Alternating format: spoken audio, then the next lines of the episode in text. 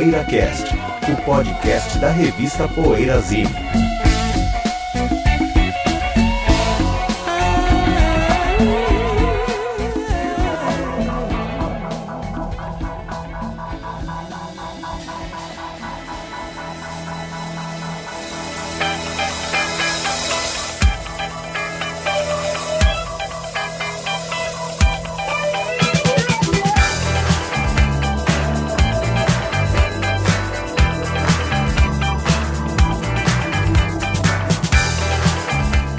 chegamos ao número 300. Olha só que longevidade que tem o PoeiraCast. A gente chega nesse programa de número tão especial. Número redondo, né? É mais um programa. Mais um programa, o nosso número 300. Então, bom dia, boa tarde, boa noite para você que ouve o PoeiraCast. Aqui fala Ricardo Alpendre e estou com Bento Araújo, com Sérgio Alpendre e com José Damiano e com o Bolha. Bate palma, Bolha. o Bolha, que é o, o- o doutrinador aqui do PoeiraCast. Disciplinador. Bom, disciplinador, é verdade. É que eu gosto do termo doutrinador, Rômulo Mendonça, doutrinador. É, antes, antes do nosso assunto do programa de hoje, que será sobre trilogias de grandes álbuns da música, temos o que andas ouvindo, ou o PoeiraCast recomenda. E aí, pessoal, quem quer começar? Deixa eu achar o meu aqui enquanto vocês vão Posso falando. eu vou- começar. Pra Vou variar. procurar o meu aqui. Tava ouvindo um disco do da Diana Ross, que é de 1980 e produzido pelo gi- gigantesco Nile Rodgers. Descasso, é, o te- o disco tem Upside Down, né? o hit é Upside Down, e I'm Coming Out. Então é, é praticamente o Chique tocando ali com ela, né? E a Diana Ross, meu Deus, é genial, é É uma das Desde grandes- Supremes é uma das grandes e esse disco eu lembro que foi uma recuperação dela, porque ela andou fazendo uns três discos que não são ruins, mas parece que não, até onde eu lembro, não venderam muito bem e tal. Acho que o de 76 vendeu bem, depois de 77, 78 ou 77, 79. Não lembro se tem três seguidos, não, não foram tão bem, e aí esse ela deu uma estourada de novo, graças ao, ao Nile Rodgers. Então é esse, é um disco preto e branco com a Nesse foto meio dela na tempo ela tem um produzido pelo Barry Gibb, Chan Reaction. Ah, é verdade. Foi sucesso? Fez sucesso, vendeu bastante. Ah, 78? Aliás, eu acho que o disco dela talvez seja o mais vendido. 78 então. É, por aí. Ah, olha só, então tá. É Chan Reaction. tá. Tá. Toda Acho que eu sei qual assim, é. na capa, sim, né? sim, é. É verdade, é, É, é mesmo. é legal. É. Eu, Pode ir, José. tá legal. Vou é, comentar, né, tomando aqui o lugar do Sérgio Alpendre, nosso crítico, né, nós comentar o, o filme é o Eight Days Weekend, que é o filme que eu um documentário sobre os anos de turnê dos Beatles, né, que começa em 62, 63 e termina em 66. Do Ron Ward Howard. Ah, é? É um documentarista que até ganhou Oscar e tal, sei lá. Bom, em resumo, então ele, ele documentou, quer dizer, através de arquivos, tal, ele pesquisou arquivos tal, e montou um documentário focalizando especificamente essa, essa- esse período da, da, da- carreira dos Beatles, né? A- a- ao- os Beatles ao vivo, né? Que era bacana. Só que tem muitas críticas a fazer, assim, ao, eu assisti o filme, né, numa, quando ele estreou mundialmente, um dia desses, e Primeiro, que ele priorizou muito as turnês americanas e deixou muita coisa assim mal contada. Por exemplo, o trecho das Filipinas. A gente fica sabendo que eles tiveram problemas na- nas Filipinas, mas não, não se aprofundam. certo? Quem não sabe continua não sabendo do que se trata, só sabe que eles tiveram que sair. Não, da. é, eles foram, não, não, que eles foram. Eles foram convidados para um jantar pela Imelda Marcos, né, que era a mulher da. e eles não foram, eles estavam cansados, o Bernstein recusou. E nas Filipinas isso foi considerado uma ofensa. Então eles tiveram que sair numa calada da noite, ir embora, arrumaram, porque o exército foi pro hotel deles. Foi uma confusão dos diabos. Parece que o Brian Epstein até chegou até a ser agredido e tal. E esse, essa turnê pelas Filipinas foi catastrófica, assim, porque eles foram perseguidos. O povo mesmo achou né, que eles estavam menosprezando o convite e tal, naquele regime ditatorial das Filipinas, o que não mudou muito até hoje. E, por exemplo, tem um trecho na, na- que o Billy Nick, que o Jimmy Nichols aparece na, e não se explica, porque ele, Jimmy Nichols su- substituiu o Ringo Starr numa turnê, num- no começo de uma turnê na, na Holanda, que o Ringo estava doente, aí eles excursionaram com outro baterista. Então aparece ele andando pelos canais, assim, os Beatles andando pelos canais com o Jimmy, mas ninguém explica por que, que aquele cara tá lá e não tá o Ringo e tal.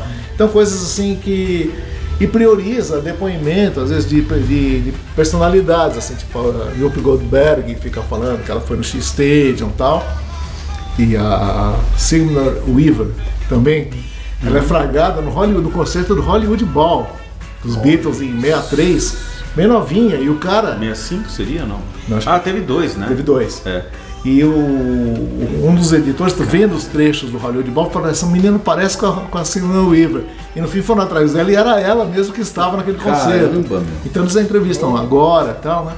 Mas prioriza muito a, a- a, por exemplo, a, a, a tour pela Suécia. Quando eles voltam da Suécia, tem uma balbúrdia no aeroporto, acho que em Londres.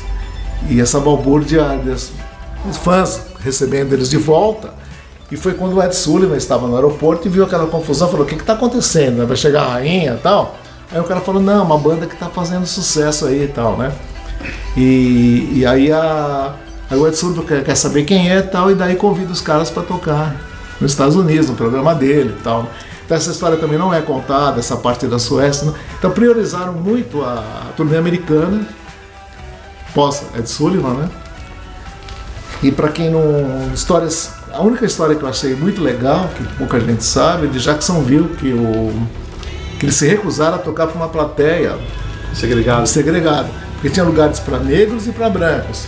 Então até mostra o, o teatro onde eles iam tocar, cadeiras para os negros sentarem e para e eles assim jovens ainda, tá meio que assim mesmo ainda tiveram essa Falei, não, a gente está acostumado a tocar para todo mundo misturado, a gente não vai tocar para ninguém separado, né? Isso era 64, Zé? É, 64. 64.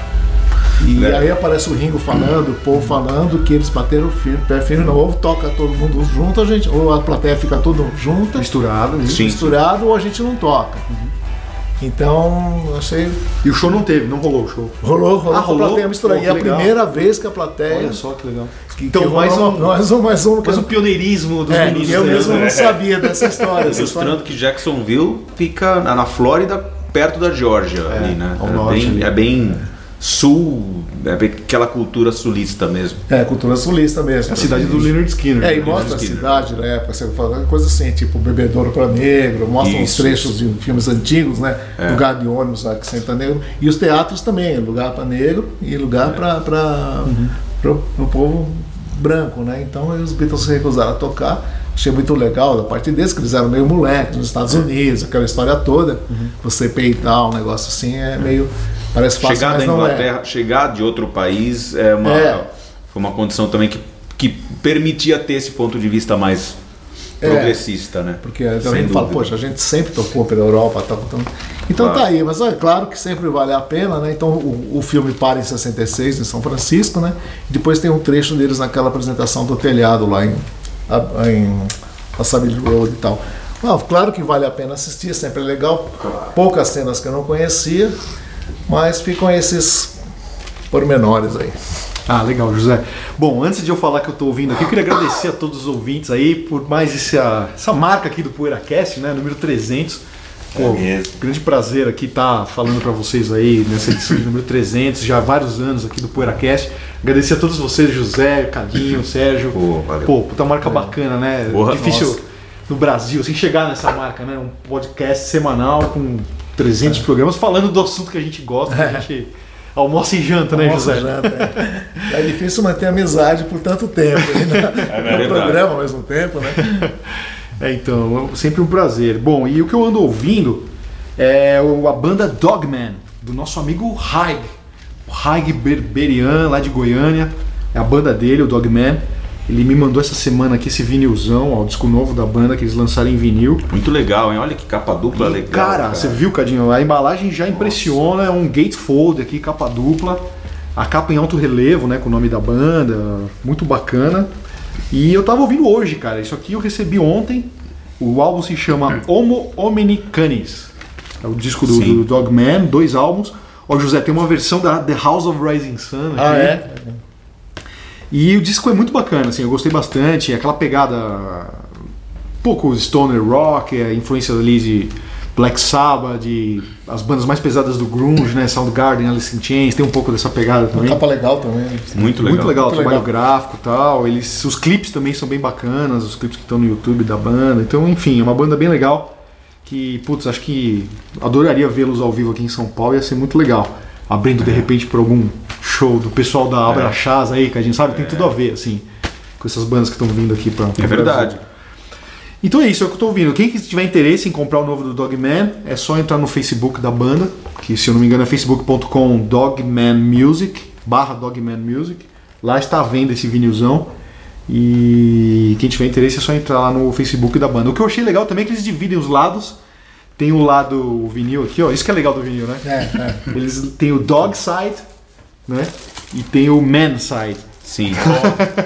Então isso eu achei uma Isso é sacada uma coisa bacana. muito do, do- da cultura do LP. É, Foi muito usado nos anos 80, né? É, muito legal. então é isso aí que eu tô ouvindo, Dogman. Pela cá, parabéns ao Haig, viu? Nosso amigo de Facebook, nosso amigo virtual e que conhecemos pessoalmente, né? Sim, é quando, verdade. quando estivemos lá em Goiânia. E o Haig que é assinante aqui do PoeiraCast também, É, nosso valeu. apoiador Tá aqui muito programa. Ah, legal. Muito legal. Vai lá, Cadinho. Você. Cara, tô... ontem eu assisti a um filme que desde 1990, quando ele foi feito, eu não tinha assistido, assisti só quando passou. é, na verdade, um tele, telefilme, né, Sec? Fala. Quando é um filme feito não em película, um filme feito para TV, é um documentário sobre blues do João Moreira Salles, vocês conhecem, que é de 1990, passou na época na TV Manchete, logo que foi feito chama-se Blues Pain Created to Heal Pain, ou seja, blues, dor criada para curar a dor. né? Minha tradução meio literal aí. É, é um disco muito legal porque assim o João Moreira Salles ele foi para Clarksdale, que é a cidade onde nasceu, inclusive o, o John Lee Hooker, onde tem o museu do Muddy Waters, né, no Mississippi. E também foi para Chicago e ouviu ouviu assim bluesmen que já são de idade, já eram na época idade avançada, alguns até bem idosos já, e que vários deles tinham feito parte da cena do, do country blues mesmo, né? Cena, né? Que nem existia uma cena, como existiu a cena do rock paulista, por exemplo, vamos dizer assim, ou a cena do blues de Chicago que houve nos anos 50, claro, não nem existiu uma nem existiu uma cena, mas enfim, caras que fizeram parte de um de, de uma história do blues, né? Tem, tem caras como Jameson Thomas, como Louis Myers, eh, Wade Walton, Big Jack Johnson, que tem tudo no disco, que inclusive eu estou ouvindo também, né? Eu adoro esse disco. O, di- o disco eu ouço desde sempre, sempre tive, mas o, o documentário, desde aquela época eu não, não tinha visto, tem no YouTube documentário. É, e é isso, cara. Um disco é um filme e disco muito legais que não é para contar a história do blues, é para dar um- uns insights, assim, umas observações. Não tem ninguém contando a história do blues, assim. Tem os bluesmen pouco conhecidos falando algumas frases é, que foram pensadas ali pro, pro documentário que acabam sendo bastante poéticas. Muito legal. E a capa do disco é uma coisa que sempre me atraiu, né? Você gosta dessa capa aqui preta e branca? Na É, verdade sim, é um, é um rosto de um dos, de um dos cantores Ah. mostrado assim só uma parte do rosto bem de perto, dá pra perceber o olho do cara aqui. Ah, aliás, o, o Willie Dixon aparece no filme também, falando algumas coisas. Ele não tá no, no disco, mas aparece no filme. Muito legal. Blues, Pain Created to Heal Pain. Acabou, né? Todo mundo foi? Foi. Então, ó, daqui a pouco as trilogias no nosso PoeiraCast 300. PoeiraCast. Precisamos do seu apoio para manter o PoeiraCast no ar. Acesse o poeirazine.com.br e veja como proceder para assinar o PoeiraCast ou fazer uma doação. Torne-se um apoiador do podcast semanal da revista Poeirazine e tenha o seu nome postado junto de cada novo episódio. PoeiraCast. Sometimes I feel the need to move on. So I pack a bag, move on, move on. Well, I might take a train, was seal of dawn. Trilogias, hein? Estávamos conversando agora sobre, sobre esse aspecto do que é uma trilogia, do que vale a pena entrar no, no programa sobre como trilogias e para minha alegria, para minha, para que eu acho que é mais confortável até o programa, realmente é uma coisa é, bem subjetiva, né, o critério para entrar como trilogia. Não precisa ser uma coisa delimitada pelo artista. Estou fazendo uma trilogia sobre o outono, alguma coisa assim. Não precisa, né? Então as coisas que o Bentão que vai citar uma, eu já percebi que é uma coisa que a gente tem mais como demarcada, mas pode ser também é, uma coisa que eu acho que é uma trilogia legal, né? Não é isso? Então a gente vai fazer aquele programa, você estava sugerindo, aquele formato, Bentão, você estava sugerindo, cada um joga o seu. Joga não, né? Sugere. É, então, Sugere. o assunto é trilogia, né? Acho que esse programa tem até a ver com o número 300, né? meu? Tem, claro, claro. Por isso que eu sugeri esse tema. Quando fala trilogia, primeiro que me vem à mente, acho que vocês talvez seja também, é a do Bowie em Berlim, né? Pois é. O Low, Heroes e o Lodger. Se bem que é uma trilogia até certo ponto, assim, um pouco. É, faz sentido de um ponto de vista. Porque, por exemplo, dizem que o Low não foi gravado na Alemanha. Né? Foi gravado em Paris, em- na França. Né? Mas tem um som alemão. Tem um sei som, já é- faz parte, son- musicalmente, É, sonoramente, o claro que Brian ele faz Eno. parte da, da- da trilogia berlinense, né, do Bowie. Mas acho que esse é o primeiro caso, né, que vem à mente, assim, quando se fala em trilogia. É. Ela ficou muito marcada essa fase do Bowie, né? Esses três álbuns com sonoridade alemã, do rock alemão, assim, né? Porque Sendo foi- que o terceiro já tá muito mais pro Scary Monsters do É, que pro é. Heroes, né? E foi é meninada, muito na, na- porque ele vinha daquela fase né, mais negra, mais. Mais soul, né? Os últimos tinham sido Young Americans, né?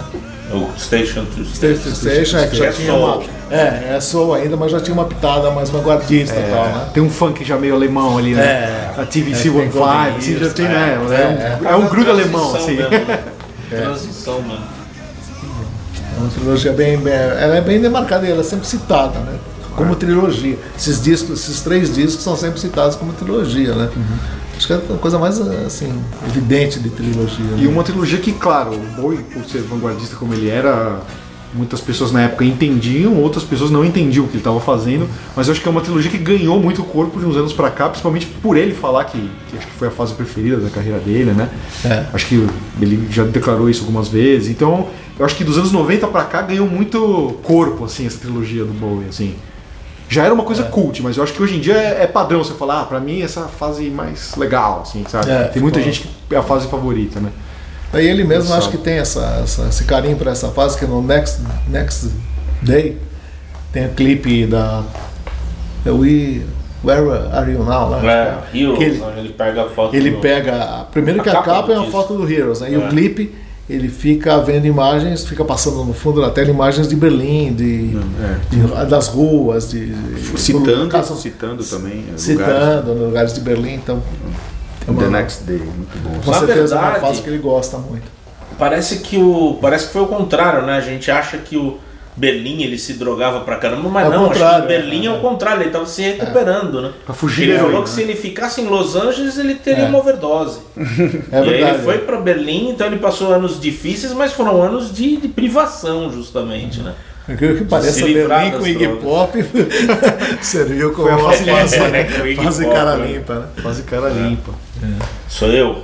Ou você? Você, mas vai lá, pode- Sérgio. Pode falar. É, vamos. Não, Sentido horário. mais? não, não, eu só queria lembrar dessa, assim, que acho que pra mim é a mais queria- emblemática, talvez. Eu queria trazer pro Brasil e falar de uma que eu adoro, que é um gênio total, que é o Itamar Assunção, né? A trilogia Bicho de Sete Cabeças. Que é. Em vinil é uma trilogia. É, é como eu conheci. Depois saiu em CD, saiu, saiu só dois. Na Só- mesma época saiu só dois.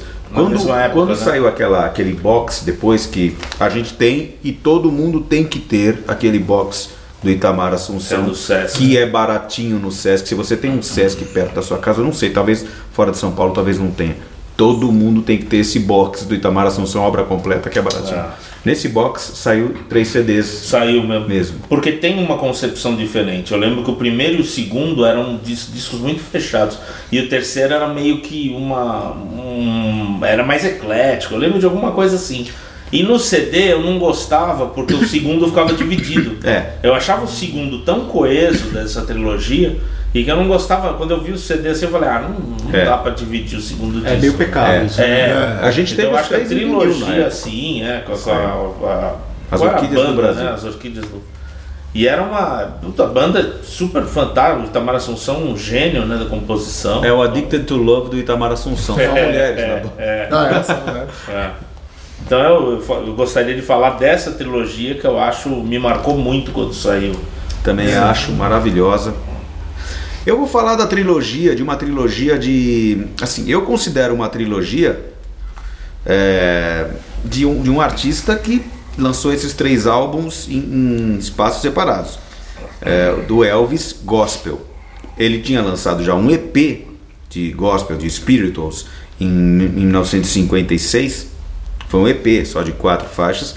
Aí lançou o primeiro álbum inteiro de gospel, que é o melhor desses três da trilogia, em 1960. Chama His Hand in Mine. Depois, em 1966, eu até conferi se é 66, se é 66 ou 666 é ótimo. Se é 66 ou 67, é 67. 1967, ele lançou o segundo desses três álbuns, que é o How Great Thou Art, que é um, um hino, que é o nome do disco é o nome de um hino religioso muito conhecido, que no Brasil é como é grandioso és tu, How Great Thou Art, né? essa linguagem bíblica que no inglês fica muito bonito, inclusive, que há quem prefira até esse em relação ao primeiro. Tem, tem gente que até gosta mais desse segundo, How Great Thou Art. E o terceiro, ele gravou em 72 é, que é o He Touched Me. É bom também, mas Essa, essa, essa frase, essa frase é He Touched Me. Mas é que também é um hino religioso, né? É, Ele sim, me sim. tocou. né? Vai ter o programa do Elvis, né? mensagens subliminares. É, verdade. Programa do Elvis. é, Ah, tem porque que morreu. Ai, porque morreu que tá ileso. O Rush se acha divertido, né? Com o Elvis, O Elvis não pode. E His Hand in Mine também, o primeiro. também, ó. É a trilogia. Trilogia perigosa. né? Peace in the Valley também, que é o primeiro EP de gospel dele, pode ser uma espécie de, de assim, um contraponto ao Brokeback Mountain, né? Peace in the Valley, paz no vale. Mas, Enfim, as músicas, esses nomes de discos são todos nomes de, são todos é, é, que tem a faixa título, que é um hino religioso, inclusive, que ele está gravando ali. Então, é, esses, esses álbuns religiosos do Elvis, esses três álbuns, né? Existem EP também, existe um EP, existem singles também, mas esses três álbuns são uma trilogia religiosa dele, que é uma coisa muito, muito legal. Eu gosto muito de ouvir. Inclusive, a minha mãe, quando pegou meu CD duplo lá em casa chamado Amazing Grace, que é um apanhado de, de tudo que ele tinha gravado em spirituals, né, de gospel. É, minha mãe pegou assim, eu tô ouvindo seus CDs do Elvis aqui e tal, que eu tinha, deixei lá nos meus pais. Coitado, né? Tô- Ingenu- Da pura ingenuidade, né? É, tô ouvindo seus CDs do Elvis aqui e esse aqui, ó, esse, é, o Amazing Grace, cê- eu, eu já, já peguei pra mim, já não é mais seu, é meu. Pegou pra ela.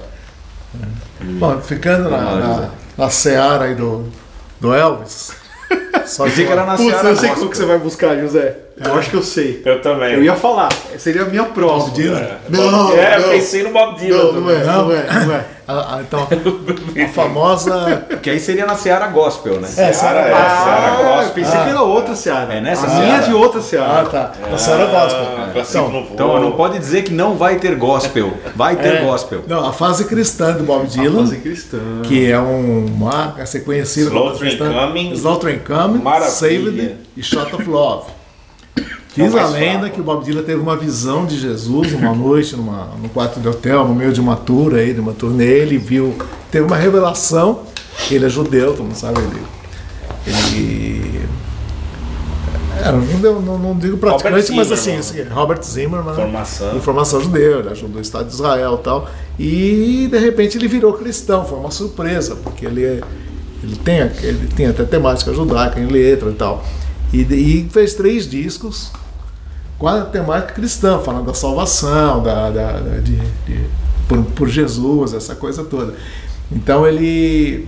E esses três discos são mais ou menos apontados cada vez como os piores da. Ah, mas é injustiça. Não, Os Notre. Dame é obra-prima. Eu gosto é dos. Notre Dames, acho que ele O tem Saved já cai um pouco e o outro cai mais ainda. né? Chato Vai Love tem uma grande vantagem Acho que por isso que ele o saiu na bateria. Ringo Ele tocando- saiu desse caminho cristão porque os discos foram enfraquecendo. É, foram enfraquecendo. Mas os Notre Dame Os que tem o Mark Knopfler na guitarra, tem uma, tem Quer uma dizer que o Ringo salva a fase cristã do É, Bob Dylan, o é Ringo salva. Né? É, o Ringo, o Ringo dá. É, ele chega pro, pro Dylan e ele toca no, no, no Shot of Love, mas assim, é uma fase que é menor na, na carreira do, do, do- do- Os discos são discos menores, né? Considerados discos menores, né? Precisa até, às vezes, Me reouvindo. recuso a concordar É. com isso. É, na uma verdade eu preciso reouvir. Oi. É, é, você considera essa segunda trilogia da carreira do Dylan, Zé? Porque há fãs do Bob Dylan que falam que o Bring It All Home, né? É, e o Highway It All Back 61. Bring It Back Home, cara? Bring it all back home. Bring It All Back Home. Lindo, o né? Highway 61 e o Blonde on Blonde formam uma trilogia roqueira dele dos anos 60. Alguns fãs falam isso, né? É. Você concorda, José, ou não? O Blonde on Blonde eu assim. acho que já é outra coisa, mas eu acho que É. os dois primeiros, que você citou, o Bring e o Highway, eu acho que eles têm. Eles mostram uma guinada na carreira do Dylan, assim. é, essa coisa do, do folk dele, mas ficou mais. Só eletrificada, ficou assim mais pop, mais. é, mudou um pouco, né? Assim, o que ele fazia antes disso. Já o Blonde on Blonde é um disco mais sofisticado ainda do que esse, assim. Aquelas fachonas, aquelas. Eu acho assim, não caberia como trilogia pra mim. E é duplo também, né? É, é, Esquisito, é, né? fica no meio de fora, mas os dois primeiros eu considero assim. Seria, sei lá, como é que se fala quando são Díptico. dois? Sei lá, díptico. Duo. Duologia. A duo é quando dois. Du- Duo é um- né? Mas só pra finalizar, né, depois ele retomou a- o judaísmo e tal, e até hoje. né, depois do terceiro disco, né? Eu não sei o que Tem aconteceu. o All Mercy depois, né? Anos- É. Alguns anos depois ele lançou o All Mercy. Bom, continuando na Seara, José, não na Seara Gospel, né? Mas na Seara que o Cadinho já abriu o precedente. Eu ia deixar pro final, né? Por ser uma, uma trilogia, bombástica. uma trilogia bombástica, assim. O José vai lembrar com certeza disso, disso aqui. É, eu queria lembrar uma trilogia de canções, José, que acabaram batizando álbuns, mas são mais canções, assim, que são emblemáticas, né? É, a partir de 1975, um sujeito chamado Agnaldo Timóteo Gênio.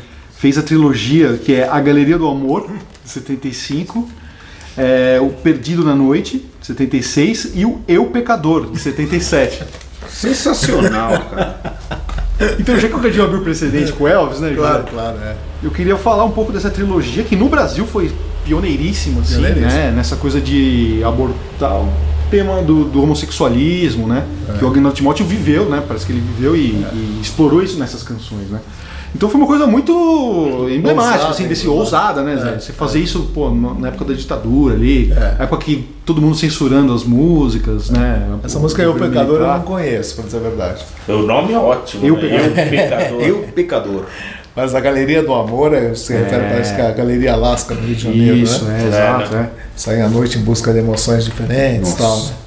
Né? É uma trilogia, né? Acaba É, sendo uma considero uma trilogia. né? trilogia e ousada pra época, né? Mas cada um em um disco, né? São três álbuns que tem esses nomes. Três né? ah, os discos, tá. tem esse É. nome.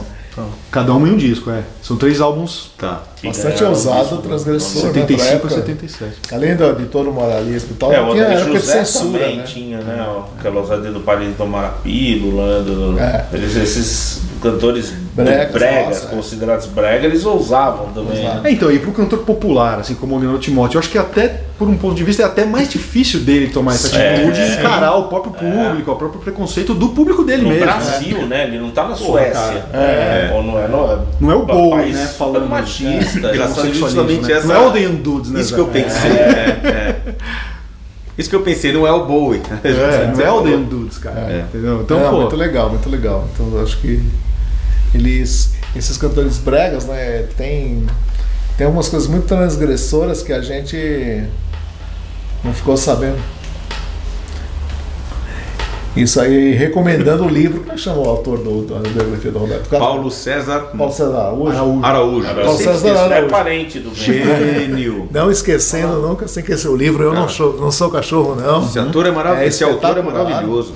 É espetacular. E... Ele conta essa história lá, né, Zé? Conta essa história lá? Eu não sabia. conta Eu sabia de várias. Eu li o livro, mas não lembrava dessa história. mas de como esses cantores bregas também transgrediam e também Sim. foram perseguidos e, Foram, é. E como eles É. não tinham aquele status de MPB tal, ficou meio que Eles desconhecido. falavam mais diretamente pro povo, É. né? Então eles E eram muitos mais deles, né? perseguidos, José, né? Fernando Mendes, Luiz Airão, todos esses foram perseguidos, Que coisa, hein? foram censurados, tal. não diria perseguidos, mas tiveram muita coisa censurada. E o Lobão quer que volta a ditadura. É, eu vou falar, vai, tem tanto. Eu pensei em umas informais aqui, mas eu vou falar de uma que, pra mim, faz todo sentido, que é uma trilogia que, na verdade, fortalece o Britpop nos anos 90, que é a trilogia do Blur, com Modern Life is Rubbish, o primeiro, depois o Park Life e depois o Great Escape. É, eu sempre vi esses três discos como discos muito ingleses, né? Do Blur já tem, entra aqueles motivos circenses e um, um tipo de revisionismo de toda a música pop britânica também, porque vai ter até Gary Newman tem no Park Life, tem, tem umas influências de Kings, de Small Faces, então dá pra identificar esse, esse revisionismo que o Blur faz nesses três discos. E depois o, o seguinte já é, já vão pra América, estavam influenciados por Pavement, por outra, outra, outro tipo de, de mais punk e tal, mais garagem. Mas esses três discos eu acho uma trilogia meio que involuntária, ainda que, se eu não me engano, já vi outros críticos falarem assim, de ah, tipo, fecha quando saiu o Great Escape, ó, fechou a trilogia da Inglaterra, já ouvi falar alguma coisa assim, então não é só da minha cabeça, mas eu vejo muito claramente esses três discos como uma, uma peça, uma trilogia de revisionismo da música britânica, assim, eu acho bem interessante. Mas o, música o- pop o- britânica. O, Kinks nessa, Também, com essa temática no Something Também. Else Something Else, Village Village Green e o Arthur. Arthur, tá? É, Também- também tá aqui, ó, é uma anotei também. trilogia que. Essa, É. essa, eu tô- É. É, eu ia falar depois, Ah, é? já, já adiantamos. De certa forma, Blur bebe muito na, na fonte dos Kings, Kings, né? Eu acho que também é uma trilogia muito inglesa dos Kings. Tá. E o Lola já vai pra América, né? É, é. Eu ia falar dos, dos três primeiros álbuns do Tim Maia, ia 70, 71 e 72. Só que aí, nessa fase, antes do Racional, tem o 73, que eu Que é não, melhor. que eu não deixaria de fora. Então não diria que os três primeiros são uma trilogia e nem que o segundo, o terceiro e quarto são uma, uma trilogia, porque pra mim é, são, são uma quadrilogia, talvez se fosse o caso. Então, o que, que eu vou citar aqui? O que, que eu achei aqui olhando a discografia do Tim Maia? É o que veio depois da fase racional, depois dos Racional volume 1 e volume 2, que é o, álbum ainda pela Polydor de 76, o álbum né? Rodésia, né? O álbum, o álbum de 77, que já é pela Som Livre, e o Disco Club, que é o que tem a fim de voltar, tem sossego, que é pela Atlantic. Sendo que nessa, no, no, no ano desse Disco Club tem também um disco pela Seroma que ele lançou, só que é todo com músicas em inglês, que eu deixaria fora dessa trilogia. Eu não sei se foi lançado antes do Disco Club ou depois, é do mesmo ano, de 78. Mas ele lançou pela Seroma e eu, eu deixaria um pouco de fora, assim, né? Ele é meio parte mesmo. É, ele é a parte mesmo, né? Ele não, não é não, não não é mesmo, não é o mesmo artisticamente eu não acho que não é tão igual. E então esses três assim ficaram pra mim como uma trilogia bem representativa do Tim Maia pós-racional. Ó, pra mim esse de 76 dá um pau nos Racionais, mas dá um Ah, pra mim também, assim. também dá- mas assim, Ah, eu acho que o racional, No e- dois racionais. os racionais, eu acho que eles só são estragados pelas letras. Porque, Não, é muita porque musicalmente eu acho também. muito legal. Não, é então, legal, as letras mas- tornam mais repetitivo. É, mas fica um tempão lá no... Porque o Tim Maia é um cara que ele sempre fez músicas é, de temática romântica e alguma outra coisa questionadora também, só que, só que sempre muito bem escrito. E o problema da fase da fase Ah, mas eu não racional é que as pra- coisas são ma- mal escritas, meu. Eu não ligo tanto pra, pra as letras. Fazendo também uma ressalva que depois, em Lábios de 79, Mel, em fantástico. 79, ele lançou um outro álbum é, chamado Reencontro, que é o que tem Lábios de Mel. Mas né? esse já não E é mais foi, tão foi funkeado. pela Odeon, foi pela Odeon e eu acho que também dá para não considerar como parte da trilogia. É, não é tão funkeado. Então por isso que eu, que eu citei essa trilogia aqui. O 76 e, e engraçado são três gravadoras diferentes, né? 76 pela Polydor, 77 pela Som Livre e 78 Disco Club O pela Maia. Raul Seixas, essa- Trocaram de selo. É, trocaram E de os novos baianos que foram do, da, da, da- Como é que é? Da, da Som Livre para Continental e voltaram para Som Livre e voltaram para Continental. E o Fora da Barra é outro agora, Espetacular. É, né? CBS. Olha lá, vai- é, E CBS, antes né? disso tem aqueles dois pela Tape Car, né? É o- Nossa, é mesmo. o, o, Caia na não, o Estrada Caia na e o- Estrada e o, Estrada e o Braga de Braga Forró de Baiano. Braga de Braga de- Baiano. O som ruim do, do LP, né? É, péssimo som. Deixa eu ver que tinha. um- Ah, voltando a. A gente teve uma. O Bento me perguntou ah, agora há pouco lá na. Quando a gente estava se aquecendo, né? Mas, ah, assim, algumas bandas tal, que eu gostaria de ter visto e não vi e esqueci de citar esse cara, que eu vou agora citar a trilogia e falar o Donovan. O Donovan é um dos caras que eu gostaria muito de ter assistido, né? Talvez um dia ainda consiga, ele está nativa. Eu ainda também estou nativa, né? Então vamos ver. É, Então, cara, eu acho assim, a trilogia mudou, pra mim mudou a música. Não é que mudou o rock, mudou, mudou a música. É o Sunshine Superman, o Mellow Yellow e o Hood Good Man. São três discos. Eles só foram, eles não são sequência. A- a- no meio desses três discos ele gravou um disco infantil. Com canções mais infantis, mais, mais folk e tal. Mas esses três discos praticamente vieram numa, numa sequência e eles redefiniram a música psicodélica, a, o, o rock inglês. E ele é um dos caras que eu mais gosto assim, de ouvir. Eu ouço sempre Donovan em É bom. várias fases. A fase de começo mais, mais folk, essa fase meio psicodélica e algumas coisas dos anos 70 também que eu gosto muito. Né? Mas esses três discos são fundamentais para qualquer discoteca de, de, de, de música de rock, de música pop, que, que eu acho assim que representa o, o auge do psicodelismo e, e das letras bem construídas. Entre outras coisas aqui tem essa. tem a Season of the Witch, tem a. Atlantis não, né? Atlantis já é depois. Atlan- né? É, Atlantis é um pouquinho depois. É, É, é o oito. compacto. né? Pô, legal, José. Bom, vou falar de outra trilogia aqui que eu adoro, que é a do Neil Young, né? Que é o Adoro. Time Fades Away, o On the Beach e o Tonight's the Night. Lá fora eles chamam de Ditch Trilogy, né, Zé? Eu já vi também de como Doom Trilogy, ou seja, Ditch acho que é de vala, né, de fossa, e Doom de amaldiçoada, né? Então é a fase deprê do Neil Young, a fase mais dark da carreira dele, né? A fase que pós ali a ele perdeu o Danny Whitten, né, que era o guitarrista do Crazy Horse, tal, morreu de overdose de heroína, aquela história toda. Então, pós essa morte do Danny Whitten, o Neil Young putz, foi ladeira abaixo mesmo, né, com uma depressão ali. E são esses três álbuns, né, o Time Fades, Time Fades Away, o On the Beach, que putz, talvez seja o meu álbum favorito do Neil Young. É demais. E o Tonight's the Night, que tem toda aquela história, também que saiu depois, né? Ele foi gravado em 73, mas só saiu em 75. A fase deprê. E a- acho que é uma fase tão dolorosa até pro próprio Neil Young que ele demorou muito pra relançar isso também, né? Em CD. É, lembra, demorou, é. Esses discos não tinham em CD, né? Só É. tinha em vinil. É. On the Beach que ano que é mesmo? É 74. Né? Isso tudo é pós-Harvest, né? Pós-Harvest, Que é. é, o, que é o disco Exato, que catapultou o Neil Young pro estrelato, assim. Então né? tem isso também, né? Tem aquela fa- fase do estrelato, a fase do sucesso do Heart of Gold, do Harvest. Depois ele teve essa fase down, assim, é muito curioso. Tanto que o On The Beach mostra muito isso na capa, né? Aquela coisa do, do sonho do rock and roll, sonho hippie, né? Aquela coisa do Cadillac enterrado ali na areia. É o fim de uma de uma fase mesmo dourada, assim, tanto do rock como pra ele. ele. Acho que ele encara um pouco isso, essa coisa do Harvest e tal. Que era, era a fase de maior sucesso, mas assim, depois que criativamente foi muito rica essa fase down aí do, do Neil Young também. Então acho uma fase muito bacana. Vai lá, Sérgio. Foi o terceiro. Que barulho é esse? Que maravilha, é o bolha. É o bolha. Terceiro o que, José? Não, quant- quant- quantas a gente já fez? Ah, Quantas rodadas? Acho que essa é a terceira ou quarta Acho rodada. é né? É, a terceira. Terceira? Começou a terceira, porque aqui. eu fiz, Não, falei é, minha duas coisas. Ah, eu falei duas, é. Terceira rodada, então, José. Eu ia falar, eu ia picaretear e picaretear, ia falar do Joe's Garage, mas é um disco triplo, né?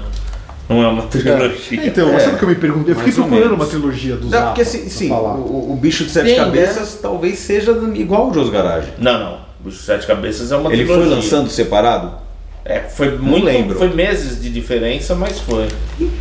É, O Jos então, Garage talvez ele já tenha vez, né? tido o projeto inteiro de uma vez igual ao Jos Garage. O Joe's Garage é um disco simples e um duplo, na verdade, né? O- É, É, um simples um duplo. É um simples e um duplo. Mas eu não sei se saíram no mesmo dia, viu, Sérgio? Tenho eu acho que dúvidas. sim. Eu acho que saíram juntos. Assim como o Shut Up and Play Your Guitar, que depois ele saiu naquele É box verdade. dos três, eu acho que no começo ele era vendido pelo correio e acho que separado. Ah, é? No começo. Depois que ele saiu Então é naquele uma box. trilogia, o Shut Então, Up. será que é? Xará, talvez seja. Mas eu lembro que o Zappa em New York era parte de uma trilogia com outros dois também, que eu não lembro. Que eu já ouvi isso. Eu não sei se é o Estúdio Tama. Aí, é- o Sleep Dirt, a fase da Warner, que a Warner Talvez, segurou né? tudo. e ele foi pra Isso, rádio, é tocou isso. tudo isso daí na rádio Ah, e depois tá. saiu como Leather. O Leather, porque é Ah, quádruplo, Ah, né? verdade. Então é isso. Acho é. que é isso aí, Sejão. É isso aí mesmo. São os discos que foram. É. A Warner não, não liberou. Quer dizer, saltou tudo picado, a É, revelia de do Zappa. certa forma é uma trilogia também. É, então fica isso. fica essa trilogia. O Zappa tinha que estar presente e é um pouco antes do Joe's Garage, curiosamente, né? Os três discos são 78 e 79, né? Logo depois ele lança, é um fenômeno, lança o Joe's Garage, depois Shaker Bowry. É um realmente um maluco genial. Engraçado. É, eu tô citando aqui uma trilogia do Stray Cats fase inglesa. Ou os três primeiros álbuns do Stray Cats, os três álbuns da fase em que o Stray Cats é, da, da formação, não formação original, porque eles só tiveram uma formação, mas da fase original do Stray Cats, a fase, fase clássica do Stray Cats. Depois eles se separaram, voltaram em 86, se separaram em 83, 84, voltaram em 86 e gravaram o quarto álbum Rock Therapy, meio que para cumprir contrato, num, num clima mais, mais é, sem, sem, sem tanto compromisso até artístico.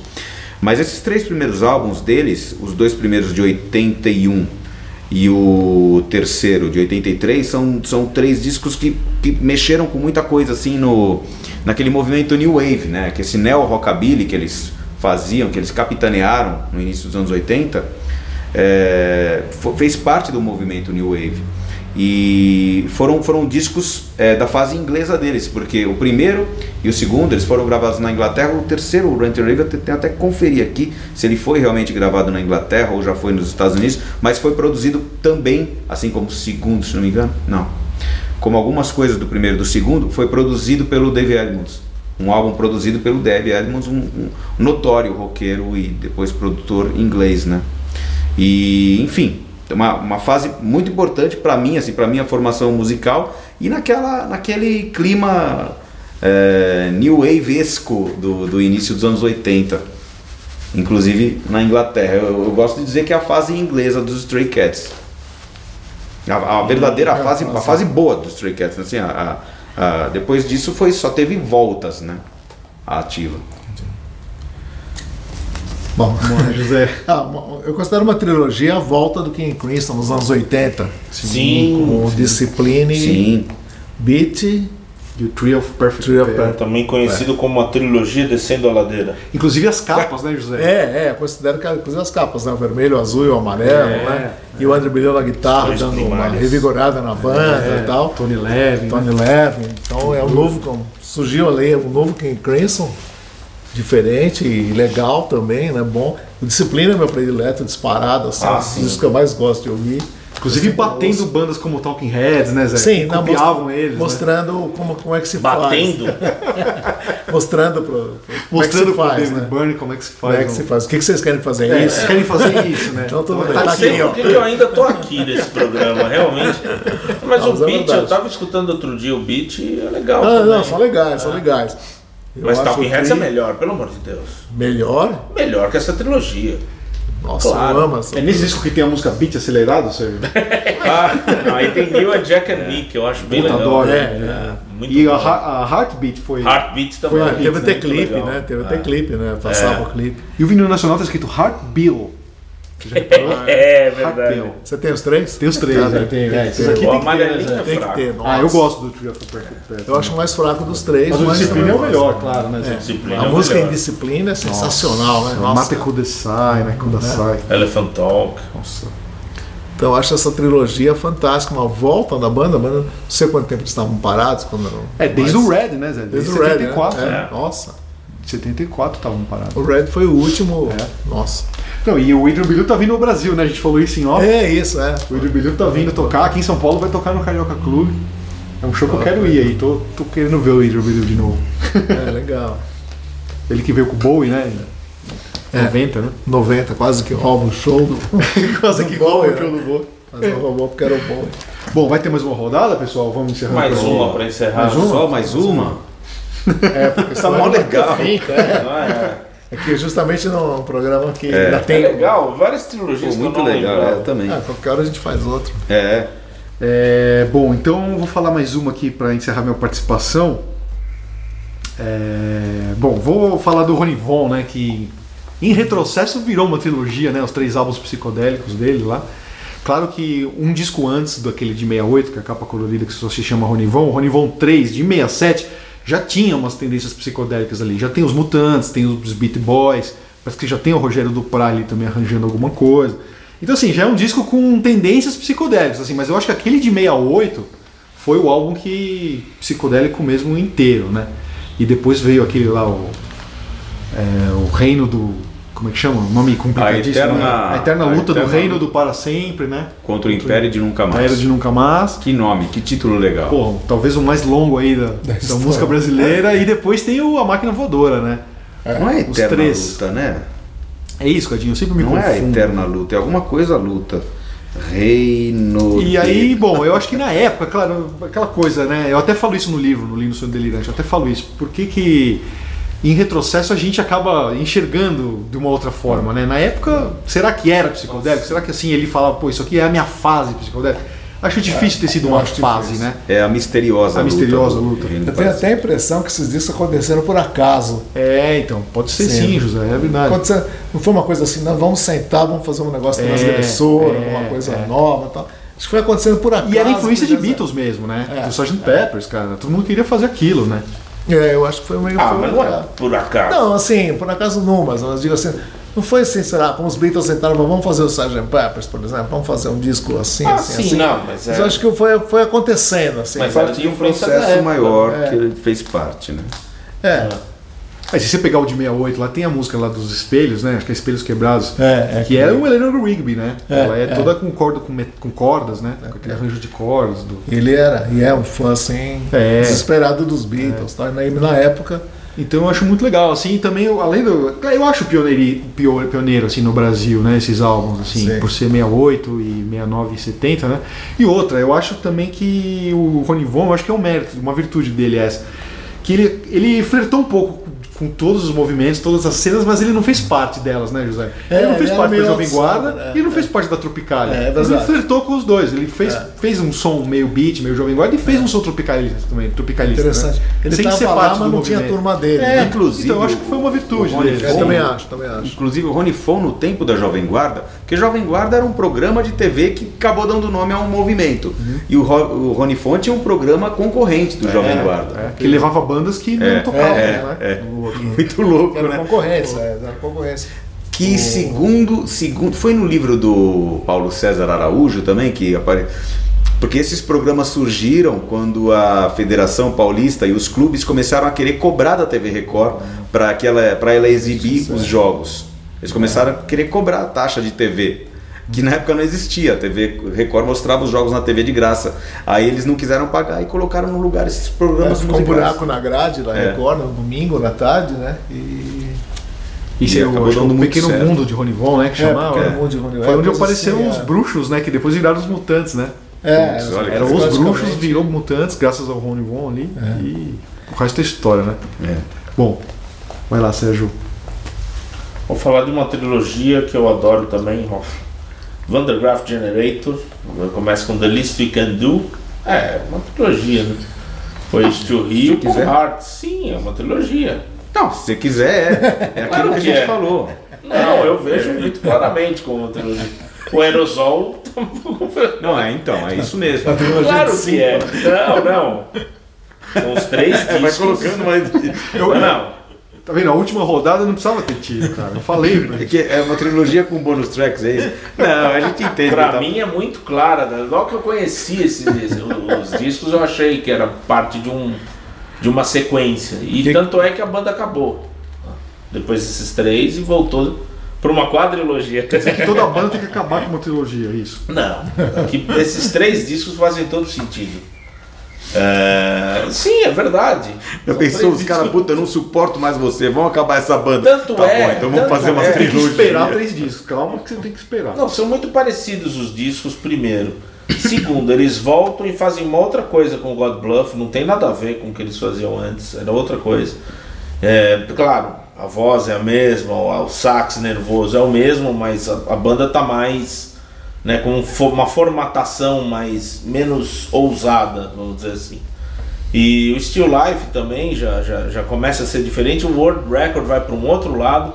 Quer dizer, não, é diferente dos três, os três primeiros, vamos dizer assim, se esqueceu o Aerosol Grey Machine, porque são três discos realmente que eu, eu colocaria os três juntos e se lançava como um triplo tranquilamente. né? Nesse sentido, eu acho uma trilogia, por mais que vocês achem forçado. É verdade, não é uma coisa que eu pensei hoje. Não. É uma coisa que eu pensava já quando Ah, eu não, conheci. não é improviso isso? Não, É não, é pensado. uma coisa que eu é, não, é uma coisa que eu sempre achei na época que eu conheci os discos, lá nos anos 80. Beleza, mas se você mudar de ideia, você manda um e-mail. Manda um e-mail, pode, pode Se deixar. você como- passar a achar que é outro Que não é uma trilogia. Eu podia falar de Gentle Giant, mas aí eu ia forçar a barra. Não tem trilogia do Gentle Giant. De- de- depois no último bloco a gente explica esse negócio de e-mail também, que é demais. É, então, minha trilogia aqui não é uma trilogia, vamos fazer uma tri- Não, não é uma trilogia, são três discos que, a exemplo dos Stray Cats, é, são os três discos iniciais da banda e os, e os que formam ali o, o, o bojo mesmo, o princípio, o essencial da discografia da banda. Cuidado que tem banda que você não pode falar aqui, hein, cara. Tem banda que eu não Tá posso falar aqui, é. cuidado. Vai falar. Mas é, assim, por isso Vai que eu falei, escapar. Senão censura Vamos vem. ter mais. Vamos ter mais rodadas, porque eu vou falar a banda proibida também. Mas eu, o que eu já tinha pensado em falar é uma, o outro não vai entrar, o proibido. Aliás, deixa eu lembrar, é, duas coisas que eu queria falar antes dessa minha última, trilha- última rodada. É, esse Stray Cats que eu estava falando, Rant and Rave, que é o terceiro do que eu disse, fase inglesa, para consolidar que é a fase inglesa dos Stray Cats, ele realmente foi gravado em Londres, estava vendo agora no. Esqueci o nome do estúdio. Tá aqui no, no site Ultimate Classic Rock, não tem no disco, hein? Não tem no disco quando ele foi gravado. Ele foi gravado em Londres, no estúdio. Deixa pra lá, não vou achar isso agora. Mas produzido pelo queridíssimo Dave Edmonds. E outra, esse programa de trilogias, a gente tem que fazer uma trilogia desses programas. É. Três programas. A trilogia das trilogias. Nossa, que vou E agora- de trilogia, né? E agora vamos à minha última trilogia.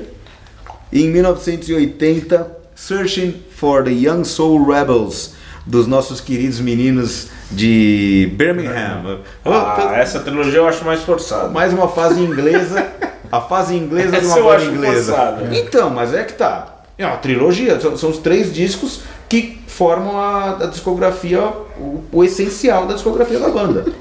Nossa.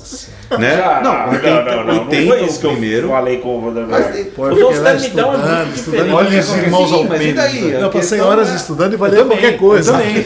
Você vê que quem não estuda sempre avacalha, né? O mundo é assim. Quem não estuda, avacalha o mundo dos que estudam. Três o mundo é assim, soubesse Manuel, Os irmãos o Alpendre primeiro não estudaram, avacalha o mundo. Três discos do Macaco. são muito parecidos. Primeiro do Macalé, o terceiro do Jorge Ben, o quinto da Gal Costa, pra mim forma uma Peraí, Zé, isso aqui reflete a vida, reflete o mundo. né? pessoal, É pessoal, avacalhação de quem não estuda. Pessoal, pessoal, respeita, pelo menos. Começamos com Fiquei conversa- estudando lá, caçando. Começamos, peraí, pessoal, já come- começamos conversando sobre isso justamente sobre não é uma trilogia assim, ah, agora vamos fazer uma trilogia, três discos temáticos ou três discos do mesmo estilo. Não é sobre isso que é o programa de trilogias e também é, qual a outra coisa que eu ia falar a São respeito do que esse discos. disse aqui? Na Não, segunda-feira eu ouvi o This na terça eu ouvi o Stand Up, na quarta eu ouvi o Benefit. Então pra mim é uma trilogia. Não, não, não, não. Vocês estão equivocados. Tem que ter alguma coisa que Só um bocadinho né? Que isso tem, tem, são os três álbuns seguidos Que a banda gravou. formam- É, que a banda gravou, ué. Mas é. Porque, porque senão, então, a- o, o espírito do programa, a forma de compilar as trilogias é livre. Só quando chega na minha que não pode, tá louco? O Não Terrinha, é, eu, senti, cara. eu senti uma mão de ferro aí do Terrinha. Porque o, o, o Vandergraaf pode, agora o Dex. agora- ninguém, O Vanderbilt ninguém são três questionou. muito parecidos. Ninguém questionou. Então, mas a Todo questão. mundo questionou Então, o o status quo tem entre Mas é que tá. disco parecido. Então o status se disco parecido vale como Mas não é trilogia. trilogia. O status quo tem 40 discos, mas Então, não é trilogia. De três em três, é uma trilogia. Isso não é critério, os discos serem parecidos. o Jorge Não Zé, é então, por exemplo, eu citei os do Elvis. Eu citei os do Elvis, a trilogia do Elvis. Tudo bem, eu tudo citei. bem. São Então, gospel. são Tem uma três- coisa que os une. Gospel. né? É, Não gospel. posso continuar Porque o do falando. Dexys não faz sentido. O terceiro, que faz o sentido. terceiro tá fora. Como tá fora? O terceiro é outra coisa. É, eu, eu quero falar disso, o cara já tá atrapalhando tudo. Tá, fala aí, fala aí. Ó, desculpa. a do Elvis que eu citei, são três discos bem diferentes. Só tem. o- É uma trilogia gospel, mas os três discos são estilos bem diferentes. Eu entendi. E são separados no tempo. Claro. Então já é um, Mas o- uma, uma licença. Mas de tem a licença critério. poética do gospel e do entendido também, né, Zé? Que o, Isso é coisa- é o gospel entendido, a Isso trilogia é o- gospel é o- entendido. É o que os uniu, né?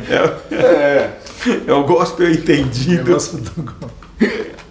Então, mas aqui ó, é uma trilogia interessante porque começa com o primeiro, eles estão searching for young soul, soul rebels, eles estão realmente procurando uma coisa, é, um, um revival da soul music. No segundo, eles vão um pouco mais pro lado do folk celta, que é o disco que tem o To Ray né, que é de 82, que é o disco que tem a, o maior hit deles, que é Come On Eileen. E o terceiro disco é uma coisa que já deixa um pouco, é pelo mesmo selo, também pelo Mercury, e que entrou o Vincent Crane, é, tre- é lógico que vai ser um pouco diferente, vai ser diferente dos estilos dos outros, porque ele é três anos depois. Mas do mesmo jeito que os do King Crimson também não são os três exatamente do mesmo estilo. Entendeu? Você pega-. É. Não. Você pega o Dexys É, é. Run, você pega o terceiro do Dexys, você, você tem eles já procurando um outro caminho, se livrando um pouco Então, daquela é questão Tipo Lodger, tipo Lodger, que já tá procurando uma outra. É, É, mas o une a trilogia do Bowie é, é aquela coisa alemã, aquela que, que ele foi uma trilogia mais pensada. A do Dexys me parece diferente.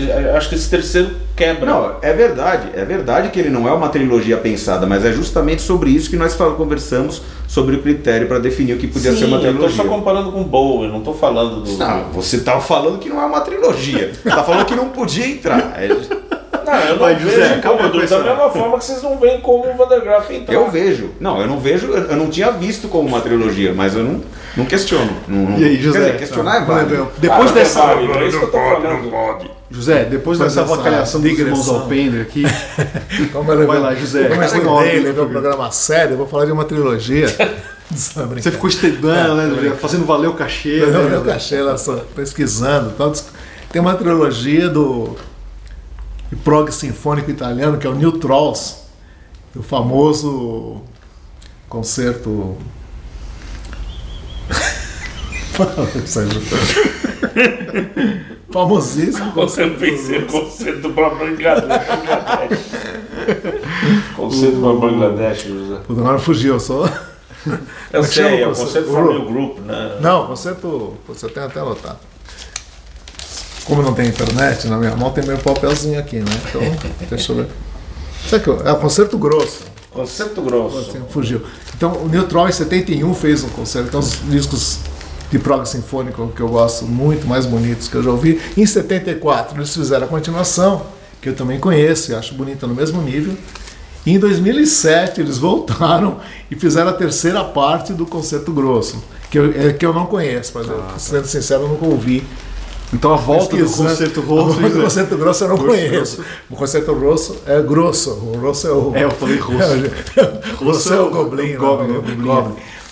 Então, Neil Tross, banda italiana de prog sinfônico, é, tem essa trilogia que eu acho muito legal, um disco de 71, de 74 e um de 2007, que ainda não ouvi, mas deve ser bom. Bom, pessoal, então vamos encerrar aqui. Posso Vamos, fazer né? meu top 5? Não, eu fiz um top 5 das minhas É trilogias. mesmo? Eu fiz. Pode ser, Fiz. manda Posso fazer? Five trilogias. Porque aí eu vou incluir no top 5 alguns que não deu tempo de eu Legal, falar legal. aqui na Tá. minha Vou falar rodada. um top 3. Vou incluir. Essas que eu já falei. Então vamos lá. Meu top 5 de trilogias. Bom, em primeiro lugar tá o Bowie, que é a trilogia lá Berlim. Em segundo, Neil Young, o Ditch Trilogy ou Doom Trilogy, enfim. É a terceira do Ronnie Von, esses são os que eu falei no programa. Os discos psicodélicos do Ronnie Von.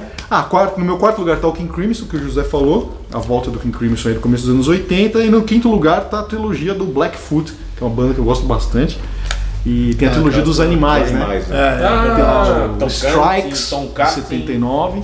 o Tom Ketting de 80 e o Marauder de 81. E aí um tem a cobra, o outro tem a, a pantera, Pantera. e o outro tem a águia. São três discos que eu acho bem É, legais, legais, do rock é. sulista americano, assim.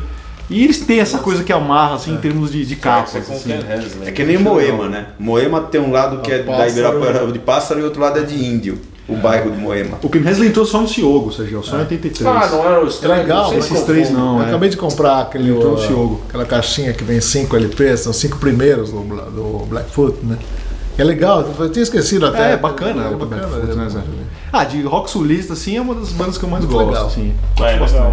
E perguntando assim pra vocês, na área de vocês, eu vi da, tava vendo da, que o Blue Oyster Cult tem a trilogia Black and White. É verdade, os três É primeiros. primeiro, Os três primeiros. Os primeiros, é verdade, José. Né? E considerado uma trilogia, é, né? É uma trilogia, né? É, trilogia Black and White. Por causa das capas, eu É um pouco que nem? Blackfoot, baseado nas capas. Baseado né? nas capas, né? Mas se você ouvindo, assim, tem um certo. A, a sonoridade também é, Ah, ela sim, é sim. parecida desses três é. álbuns. Depois teve um álbum ao vivo, no caso do Buster Cult, que, É. e do Blackfoot também. Um álbum ao vivo que acabou depois mudando um pouco a banda. O Blackfoot ficou mais comercial, né? Isso. E o Buster Cult também. Enfim, depois de um álbum ao vivo, deu essa É, quebrada. eu acho que o que define mais, assim, nesse caso, nesse pensamento livre de trilogias não, não pré-concebidas, até que o do, do Blackfoot, no caso, talvez até seja pré-concebida, não sei o que eles pensaram antes. Mas o que, uma coisa que, que é boa para definir essa, essa questão de o que a gente pode considerar uma trilogia é o que veio antes e o que veio depois. A banda parou. Veio um disco ao É, vivo, quebrando, três, poxa, né? São três discos que, que pegam a discogra- o, o, o que interessa mesmo da discografia da banda ali, naquele movimento deles. E teve um ao vivo, É. ou depois de um ao vivo, que nem tinha uma que eu citei, depois do, do Racional, né? Essa coisa de quebrar as fases com disco ao vivo, o Rush é um exemplo, né? Talvez É. o mais Só que aí, emblemático. a cada assim. quatro, né? A cada quatro álbuns, não eram trilogias, É. a cada quatro É. álbuns o Rush lançava um álbum ao vivo e aí mudava de fase. Mas Muito assim, louco, muito o louco. caso do, do- entre o primeiro ao vivo e o segundo, tem lá a fase mais prog do Rush. Eu acho que o 2112, o A Fire to Kings e o Hemispheres, eles formam uma trilogia. O, o- que vem depois, Sérgio, como é que chama mesmo? Permanent Waves, ele faz parte dessa fase, mas eu acho ele já outra coisa, sabe? Ele é mais pop, ele tem mais influências ali de É, outros ele tem mais de a som. ver com Ele não é tão prog. Moving Pictures. Ele tá tem com- mais a ver com a década de 80 do que a É. década de 70. Então eu acho que esses três são a trilogia prog do Rush. É o 2112, o Fire to Kings e o Hemisphere. Então, você tá com um Que é o pin final na de sua uma- camisa, que é uma banda. Tem uma trilogia essa banda? Não? Putz, eu acho que tem. Tem, né? Tem, né? Tem. Vamos deixar pro, pro segundo programa de trilogias.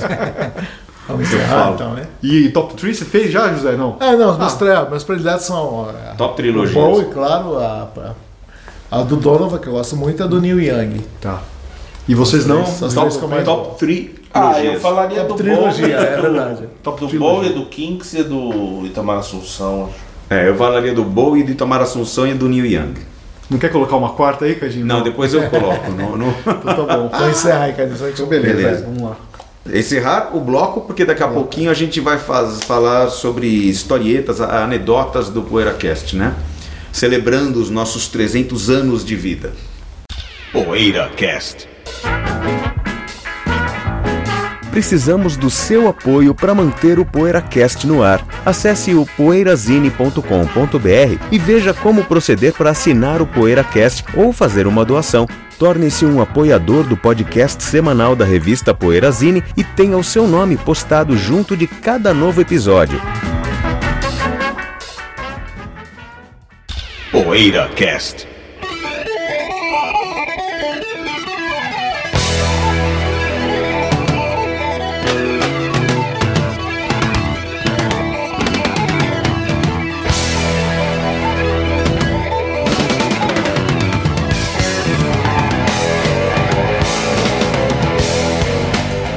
Comemorar esses 300 programas de PoeiraCast, a partir de hoje, é, nos próximos quatro programas, incluindo esse, cada um vai citar, aliás, em cada programa um vai citar, é isso. Um vai citar um momento muito legal, marcante do programa. Ou pode, pode não ter sido legal também, um momento marcante aí. Vai lá, Sérgio Alpendre vai começar, vai ser o cara de hoje. Ah, o- algo que eu sempre lembro é, no, no- em todas as- o histórico de gravações, tem sei lá quantos, oito anos, né, Vitão? Acho que por aí. 2009, Começou né? em 2009, Sete anos. né? Sete, é, fazendo oito, né? Fazendo sete. Fazendo fazendo sete. sete, é. Não, já fez sete, né? Fez Acho sete, que foi, no, Foi lá pro meio do ano. abril, maio. É, são as risadas que a gente dá. Tipo, as frases que cada um faz, o outro ri muito. E nesse sentido eu não podia deixar de fora um programa que a gente fez que foi hoje seria polêmico, né? Bastante. Na época já foi, que foi o do Rush. né? Mesmo que a gente tenha dado todas as deixas que não era questão de homofobia e tal, era mais uma brincadeira, né? Uma, uma coisa de, de buscar novos sentidos nas letras e que calhou direitinho, né? Mas é um dos programas mais engraçados que a gente fez. E o que é engraçado, é que Mais gente- incompreendidos, mais né? incompreendidos. E que é engraçado, que eu poderia fazer tranquilamente com qualquer banda que eu adoro, assim. Só que a gente não levou além, né? A gente não fez mais. Podia fazer com Elo, nossa, com Electric Light Orchestra. Fizemos, tem- fizemos com Elvis agora há pouco no É, né? Elvis. A gente vive fazendo isso. É, eu acho que, sabe, a questão é, é mais uma brincadeira, não, não se trata mesmo de, de homofobia. não- Agora, desculpa te cortar, Sérgio, mas o que eu achei muito engraçado nessa época foi as ameaças que a gente recebeu por e-mail, né? É, Teve, teve leitor que cancelou a assinatura, falou, não quero mais saber dessa revista, cancela minha Isso é assinatura e tal. E- Aí é homofobia. Exato. Dizer, a gente também tava acho. justamente brincando com a homofobia. do- Agora, por outro lado, teve fãs que entenderam. Teve fã do Rush que chegou, me abraçou e falou: Cara, nunca dei tanta risada na minha vida, sabe? Agora, teve um cara super bofe ofendido, assim, né? Eu uso esse termo, né? Bofe ofendido. Ele usa esse Eu uso esse termo. Ah, tá. Ele me mandou um e-mail falando assim: Queria ver se eu fizesse isso com o Grand Funk, que é uma banda que você adora. Sabe? Como se fosse uma coisa assim de, né? De criança mesmo, assim, né? Queria ver se fosse com você, com a banda que você gosta. Pô, eu ia rir primeiro, eu ia rir pra caramba. É, eu eu, ia dar, eu ia adorar. Eu e não teria problema nenhum de falar que a banda que eu gosto é homossexual. Eu Qual o problema não. disso? Ou seja, o que você falou, o preconceito acaba vindo do fã, Exatamente. não da gente. Não da gente. né? Eu acho que a gente acabou despertando assim. E a gente, na verdade, a gente tava um pouco sacana porque a gente brincou um pouco com esse preconceito. Também, né? Porque a gente sempre falava, ah, agora ninguém mais gosta de Judas Priest porque ele se confessou homossexual. Isso é ridículo, né? Se confessou. Homofobia aí. É verdade. Se confessou, é. Assumiu a homossexualidade. Grace É, under pressure. a gente Grace se trai, né? A gente se trai às vezes. É verdade. Tem um- errados. É uma. Tem um caso que, que, é- que, que não- acho, que, acho que nos afetou a todos assim mais diretamente. Foi um grande amigo nosso, maior fã vivo de Rush, pelo menos que eu conheço, né? E, e quando e acompanhava o nosso programa e quando surgiu o tema Rush, ele nossa, ele foi a loucura. Então ele reuniu a família, mãe, pai, irmão para ouvir. E, pô, os caras vão falar sobre o Rush e tal. E o programa não foi do agrado dele e ele ficou de- desamendo até que ele chorou e tal. E é uma das coisas que a gente assim, não, não entende, não entende, cara. Tudo não passou de uma grande brincadeira, né? Mas. Tanto é que a gente ficou devendo um programa de desagravo. Tá devendo ainda. Porque o- todos nós, alguns mais, outros mesmo, a gente gosta da banda. Nossa, É, claro. Acho que eu e o Bento somos Nossa, os que mais eu tenho todos gostamos. os discos, né? É, eu também gosto muito. Ô José, e outra, e é engraçado que isso também, quem não, não nos conhecia, ou quem acabou conhecendo a gente no PoeiraCast, também é legal a gente explicar que essa brincadeira com o Rush a gente vinha fazendo isso há anos, né? É, Desde a época da loja, né? Loja, é uma é. brincadeira sadia, assim, que a gente fazia, e com as bandas que a gente que o outro gostava É, mesmo, é. né? É um perturbava o outro com É, brincadeiras não. A gente, perturbava, não é? Achava estar perturbando o outro, pelo menos. É, Não, a questão é que eu o tinha, Renato... tinha fã de Stones que era na loja e me atormentava porque eu, porque eu Beatles, era, né? porque eu era fã de Beatles e o cara acha que o fã de Beatles não pode, é, não, não pode gostar de Stones e vice-versa, e o cara me atormenta. Não, Nós, Beatles- vocês. É.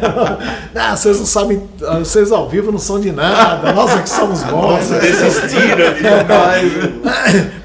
Ah, eu tenho um amigo com quem a gente fica, não, o Jim Morrison era cantor de churrascaria, ele fala, é, o Phil Collins era cantor, de...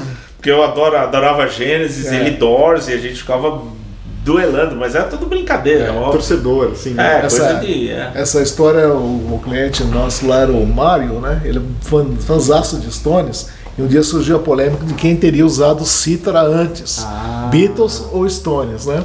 E ele achando que o Brian Jones tinha usado antes e tal. Eu realmente não, Ah, não, não fui categórico, né? Mas aí fui pesquisar tal, e no Robert Soul, o que saiu assim, tipo em dezembro, e os Stones lançaram em janeiro o disco com cítara e o dos Beatles saiu em dezembro. Aí eu cheguei pra ele, no dia ele foi na loja, Mário, quer saber uma coisa? Os Beatles lan- to- usaram cítara num disco antes que os Stones, o, no Robert Soul tem cítara. Aí ele ficou assim enfurecido. É, não, não, tudo bem. Mas para tocar ao vivo, vocês mijavam para trás. Demais. Na hora de tocar ao vivo, vocês mijavam para trás. como, a gente fala quando de, de, de time de futebol, né?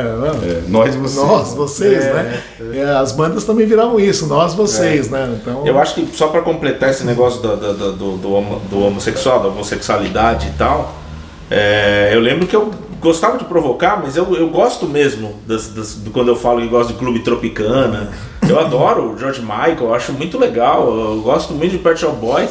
Mas a gente gostava num programa que é ouvido por muita gente que às vezes não, não, não entende isso, né? É legal também provocar, falar, olha, sai, para com essa bobagem aqui, né? É verdade. É isso.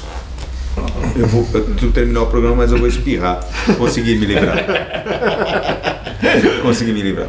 Esse é, o 300, bem-vindo ao 300. Bem-vindo ao 300, é isso aí. Então, vamos, antes da gente terminar, vamos lembrar o nosso amigo que a assinatura do PoeiraCast continua sendo uma coisa vigente e continua sendo uma coisa muito importante até para a continuidade da existência do programa, para a gente continuar vindo aqui se reunindo para gravar os programas do PoeiraCast, né, Bentão? Requisitada, né, Caio? É uma coisa muito. É, uma, uma questão mandatória, eu diria. Então, as pessoas que. Os assinantes que nós temos, que podemos voltar a ter, os que já tivemos e podemos voltar a ter, eles são sempre muitíssimo, muitíssimo importantes. Toda a contribuição que, que o, o ouvinte pode fazer ali no PagSeguro, né, que você vê pelo site do Poeirazine, pelo site do PoeiraCast, toda aquela contribuição é, é bem-vinda, principalmente, é claro, a assinatura, que por ela ser uma coisa que dura meses, ela sustenta o programa, ela faz com que a gente possa é, dedicar esse tempo para gravar o PoeiraCast. Alguma coisa a acrescentar ou já falei mais ou menos É isso aí, legal? Cadinho. é isso, né? É isso. Então vamos, vamos fazer aquele esforço que é realmente hercúleo. Uma coisa que a gente valoriza muito da parte do nosso ouvinte quando, quando além de ouvir, ainda assina o PoeiraCast, ok? Então, muito obrigado. Até a semana que vem com mais aí, o primeiro de, quem sabe, o mais uma centena de programas. PoeiraCast.